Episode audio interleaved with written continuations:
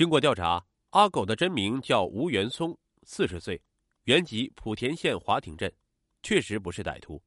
他是个停薪留职的教师，本来是教书育人的好职业。他一九七八年开始代课，一九八零年补员，在仙游丰亭镇某小学任教。吴元松外表斯文，道貌岸然，让所有人没想到的是，这个人是个严重的性心理变态者。不过他隐藏的不错。一九八二年，也就是他当老师四年之后，也被别人发现是个变态。学校一笔现金被盗窃，吴元松有重大作案嫌疑。校长报案以后，警方搜查了吴元松的家里，不但发现了失窃的现金，还有其他惊人发现。警察发现吴元松家里有大量女人的胸罩、内衣、内裤等，而这几年内学校内和附近女性都反映内衣内裤被偷，怀疑是变态者干的。当时警方调查了很多混混和流浪汉，没有结论，却没想到原来是外表温文尔雅的吴元松干的，由此吴元松名声扫地，被冠上“小偷”和“色狼”的外号。好在吴元松的干爹是县教育局一个副局长。一直照顾他，才让他保住职业。当年他在原单位混不下去，在干爹的帮忙下调到棒头镇某中心小学任教。新学校的校长和老师因为吴元松干爹的关系，开始对他很宽容。一些比较厚道的老师还认为，吴元松以前那些事儿只是年轻力壮的小伙子一时糊涂，只要教育教育吴元松就能改变。没想到，很快女教师们发现，吴元松又犯了老毛病。一次，一个年轻女教师在晚上去学校公厕上厕所，小姐期间突然发现男厕所的坑里面有反光，这个女教师顿时判断是有色狼在用镜子反光偷窥，立即喊上另一个上厕所的女教师，将那个色狼堵在男厕所里。果然，这又是吴元松。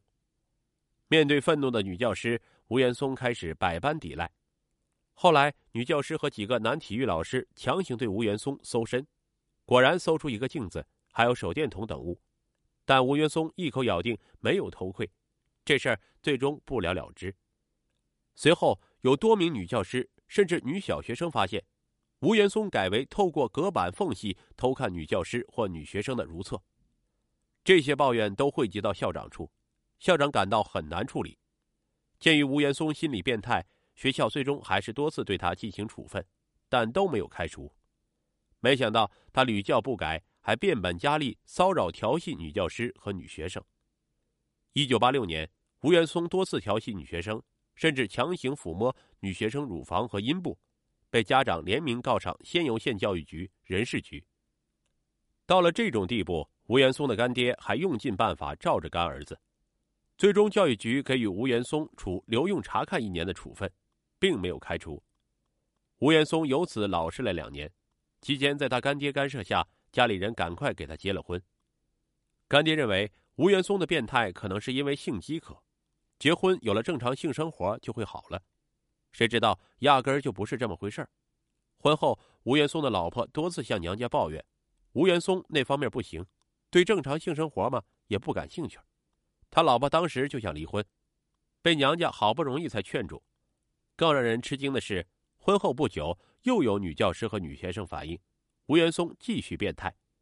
他不但偷窥女厕所，甚至还偷窥女浴室，而且经常对他们进行言语和行为的骚扰。妻子本来就不想和他过了，知道吴元松的这些行为后，果断和他离婚。一九九一年，声名狼藉的吴元松又被调到盖尾镇某小学任体育老师。一九九二年，吴元松实在无法在教育界立足，加上他干爹的病故。没人罩着了，吴元松被迫停薪留职，下海做砂石生意，搞起了个体运输。期间，吴元松还有暗中袭击女性、耍流氓、摸奶摸阴的行为，曾经被一个丈夫暴打过。吴元松归案以后，这些刑侦专家认为，吴元松很有可能有精神问题，不然他一不为钱，二不为色，仅为所谓的刺激和报复，就杀死这么多无辜的女性，实在是不可思议。案发后，公安机关对吴元松进行精神司法鉴定，结论为无精神病。鉴定认为，吴元松有严重性变态心理，但这不属于疾病。一九九九年六月三日，吴元松被判处死刑，并执行枪决。系列撞车杀人案画上了一个不完整的句号。吴元松虽然伏法，但他给被害人及其家人造成的痛苦和伤害却远远没有结束。